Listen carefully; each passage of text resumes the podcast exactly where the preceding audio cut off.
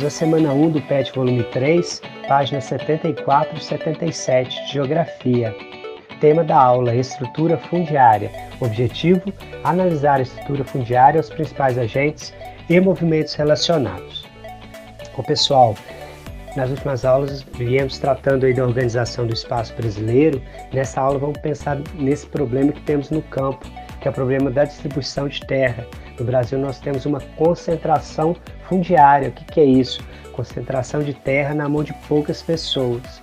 Para analisar isso, nós temos que ter como princípio que a terra deve ter função social, ou seja, deve ser destinada a oferecer abrigo e alimento para a população, para as pessoas. A terra não pode ter só um valor comercial, visando o enriquecimento de alguns, certo? Esse princípio é muito importante, ok? No Brasil, nós temos uma concentração de terra por fatores históricos. É um problema histórico do Brasil essa concentração de terra. Ela vem desde a época que Portugal chegou aqui no período da colonização, isso vem se arrastando até os dias de hoje, coisa que não acontece em grandes países do mundo, em países ricos, que já fizeram uma espécie de reforma agrária, ok? Esses países desenvolvidos perceberam que se eles resolvessem o problema no campo, eles iam resolver os problemas de inchaço nas cidades. Então, esse problema de acesso à terra no Brasil é um problema nosso. Tem países em que isso não acontece, principalmente os países ricos. É isso que está colocado na apostila de vocês aí, então. Menos de 1% dos proprietários agrícolas no Brasil possuem 45% das terras, ok? É uma concentração absurda. Nosso país é o segundo no mundo em maior concentração de terras, viu? Vamos pensar então essa estrutura fundiária brasileira. Temos aí na apostila de vocês. É uma herança do período colonial, revela o exercício do poder e a exploração até os dias atuais.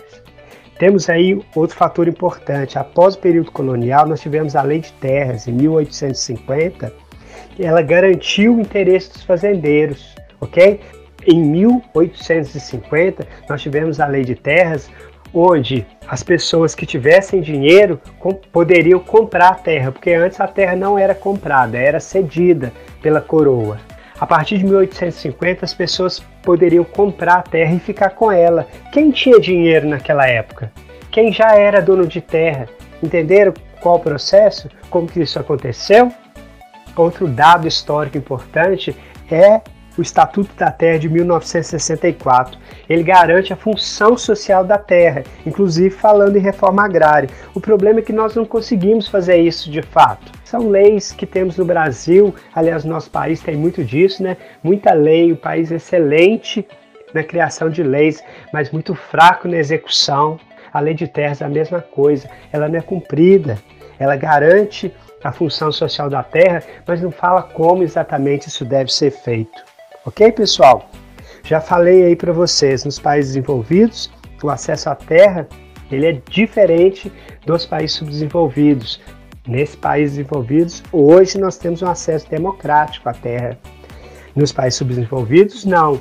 A terra está concentrada, servindo aos interesses da monocultura.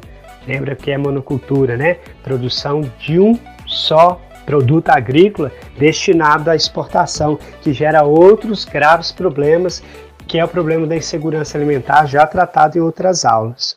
Temos aí, finalizando então, que nós temos um organismo internacional que é a FAO, que é um órgão da ONU que propõe negociações que possibilitem a erradicação da fome e pobreza do mundo.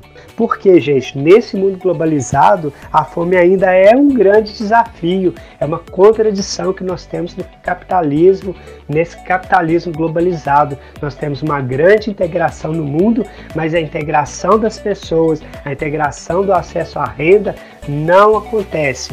A FAO é um departamento da ONU que cuida desses assuntos, que procura então promover a segurança alimentar do mundo, certo? Ela exerce esse papel nos países subdesenvolvidos, principalmente, com diversas ações de integração, de cooperação entre os países. Ok, pessoal? Tranquilo esse assunto de estrutura fundiária no Brasil?